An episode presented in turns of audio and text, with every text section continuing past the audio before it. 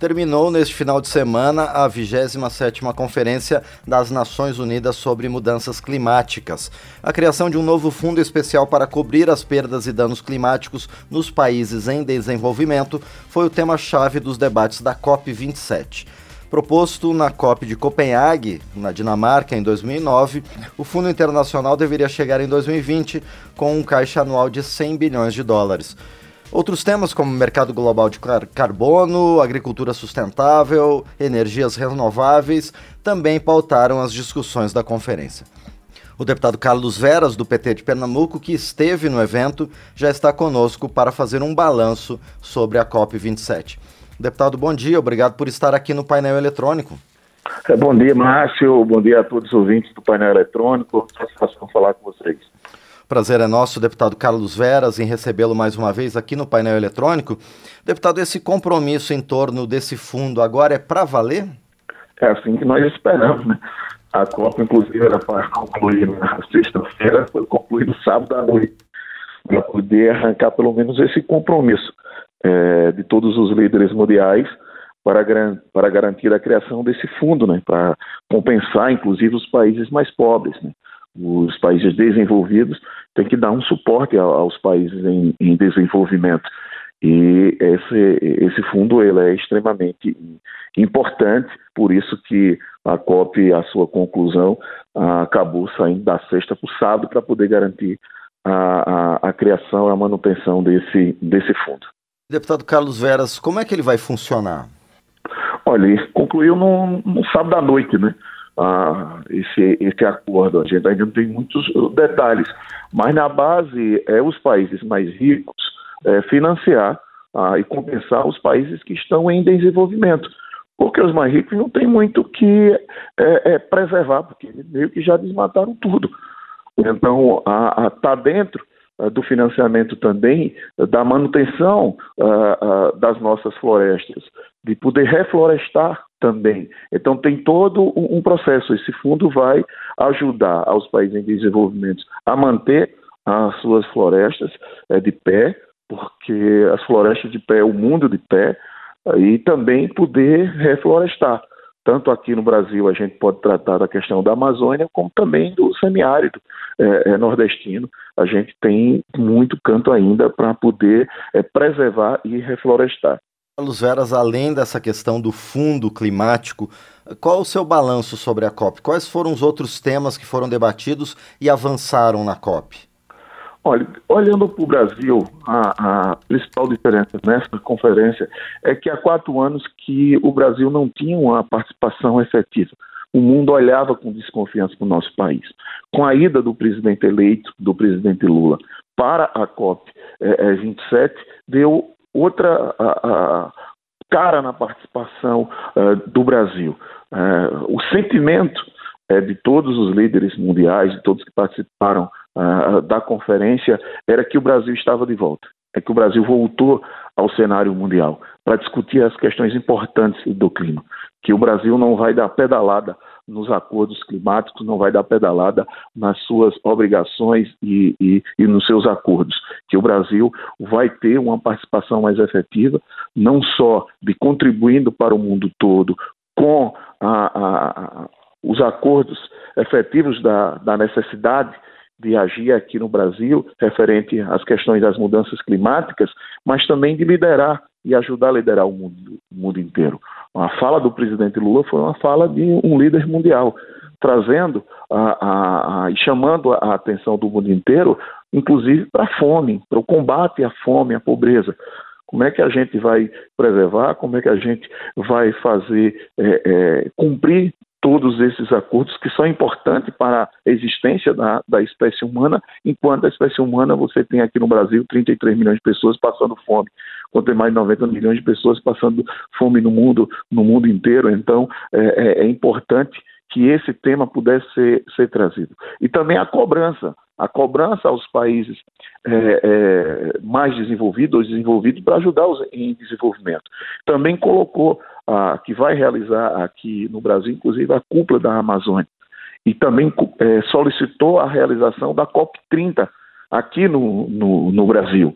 Isso coloca de volta o, o, Brasil no cenário desse, desse debate.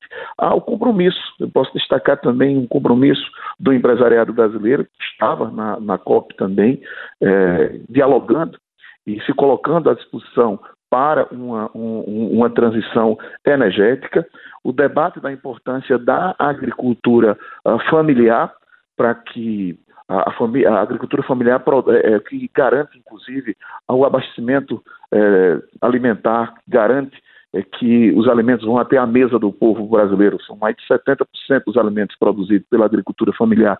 Então, colocar a agricultura familiar como um, um, um espaço e um instrumento importante de poder é, preservar e ajudar é, na, nos cumprimentos é, dos acordos e da garantia que o planeta Terra não aqueça tanto, porque se continuar aquecendo da forma que está aquecendo, é a nossa existência que está em jogo. O, o, lamentável nesse processo todo é que a gente não conseguiu ah, diminuir, porque há uma previsão de aquecimento com mais de 2 graus e o acordo ficou de não deixar aquecer mais de 1,5 graus. Ah, Havia-se uma tentativa de chegarmos a 1,2, mas infelizmente não conseguimos avançar nesse ponto, precisamos continuar é, persistindo para que ah, não permitamos que aqueça tanto como está aquecendo. Então, a agricultura familiar é importante, os povos indígenas eh, e as comunidades tradicionais são muito importantes, mas não pode ficar é, sobrecarregado neles a responsabilidade é, só neles. É preciso que todos, o governo, o empresariado é, e, e, a população, todos juntos, possamos compartilhar essas responsabilidades para poder reduzir, reduzir o, o aquecimento global. Dois, dois pontos, deputado Carlos Veras, que são a energia mais limpa e renovável e também o suporte à agricultura familiar. Esses são dois pontos chaves, deputado, para a gente continuar produzindo alimentos que são necessários não só para o Brasil, mas para o mundo todo, já que o Brasil é um dos celeiros mundiais da produção agrícola, mas ao mesmo tempo preservando o meio ambiente. Como é que a gente vai resolver essa equação, deputado? Nós vamos ter que resolvê-la com investimento, entendendo a, a, a diversidade que há. Primeiro, a gente precisa investir, investir na energia solar, é um, um, instrumento importante de geração de energia e energia mais limpa. Então, a gente precisa dessa transição energética, agora com participação social, com a participação popular. Não pode fazer a, uma transição como essa sem a participação é, das pessoas. No tocante à agricultura familiar, eu sou agricultor familiar, eu sou do Nordeste. Como é que eu vou chegar para o trabalhador rural e dizer a ele que hoje ele não tem condições de comprar sequer um, um botijão de, de gás e dizer, olha, você não vai mais cozinhar com lenha ou vai cozinhar com, com carvão. Para isso, ele vai ter que ter as condições, vai ter que ter o suporte, vai ter que ter o apoio. A agricultura familiar, que produz o, o, os alimentos que vão à mesa do povo brasileiro, está à disposição. Agora, não pode jogar só sobre ele a responsabilidade e a carga nas costas dele. É preciso que o governo, que o empresariado também é, é, é atue em, todas as áreas para poder a gente conseguir bater as metas. Então, o apoio à, à agricultura à, à familiar, o apoio das comunidades tradicionais também é muito importante, porque não dá para estar autorizando a empresas de minério dentro das terras uh, já demarcadas, não dá para invadir as terras indígenas. Os indígenas são os que mais ajudam a preservar, inclusive, a, a Amazônia. Então, todos esses setores precisam ser considerados. Precisa se reduzir a zero o desmatamento ilegal. O que já está dizendo, desmatamento ilegal é ilegal. Não era para a gente estar tá dizendo, ó, vamos reduzir a zero. Não era para existir. Então, o desmatamento ilegal tem que ser reduzido a zero. É, é, é importante ter o financiamento, inclusive, para a manutenção das nossas florestas de pé. É, inclusive, a gente precisa não só manter as nossas florestas de pé, a gente precisa reflorestar.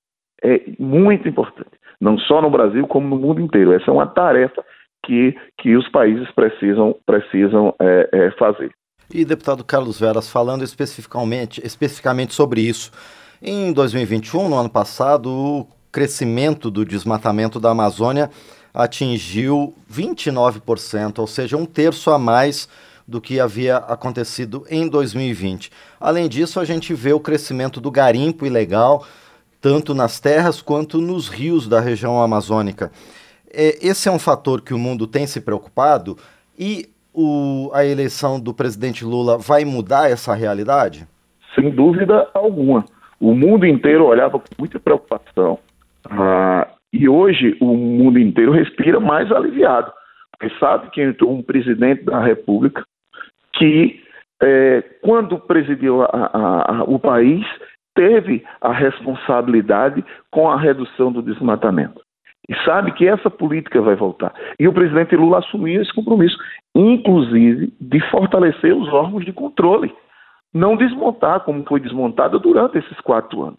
Então o mundo respira mais aliviado e com ar de muita esperança que no governo do presidente Lula a gente possa reduzir a zero o desmatamento ilegal, possa proibir e não permitir o, garimpo, o garimpo ilegal. Porque o que é ilegal, Márcio? É ilegal só num governo que é, é, privilegia a ilegalidade e a imoralidade que isso acontece. Então, o governo do presidente Lula vai combater é, com todas as forças todo esse processo ilegal, tanto do garimpo legal como do desmatamento é, é ilegal. Isso ah, é um compromisso do presidente Lula e o mundo inteiro está muito confiante. Inclusive, o presidente Lula, ao solicitar do secretário-geral da, da, da ONU, que a COP30 possa ser realizada uh, no Brasil. Há uma reivindicação, inclusive, do consórcio dos governadores é, é, do, da Amazônia Legal, né, do consórcio pela Amazônia Legal, que possa ser, inclusive, realizado em um dos, dos estados e o presidente Lula está muito a, a, empenhado em, em ter a COP30 sendo realizada aqui em 2025 no Brasil. Bom, nós conversamos então com o deputado Carlos Veras, do PT de Pernambuco, que esteve no Egito ao longo dessas últimas semanas na 27ª Conferência das Nações Unidas sobre Mudanças Climáticas. Deputado Carlos Veras, mais uma vez, então, muito obrigado por estar aqui no painel eletrônico. Eu que, eu que agradeço, eu que agradeço, Márcio, a você, a toda a equipe, e sempre à discussão para a gente estar tá, é, debatendo os temas importantes para a população brasileira. Muito bem, agradecemos então mais uma vez ao deputado Carlos Veras, do PT de Pernambuco, conosco aqui no painel eletrônico.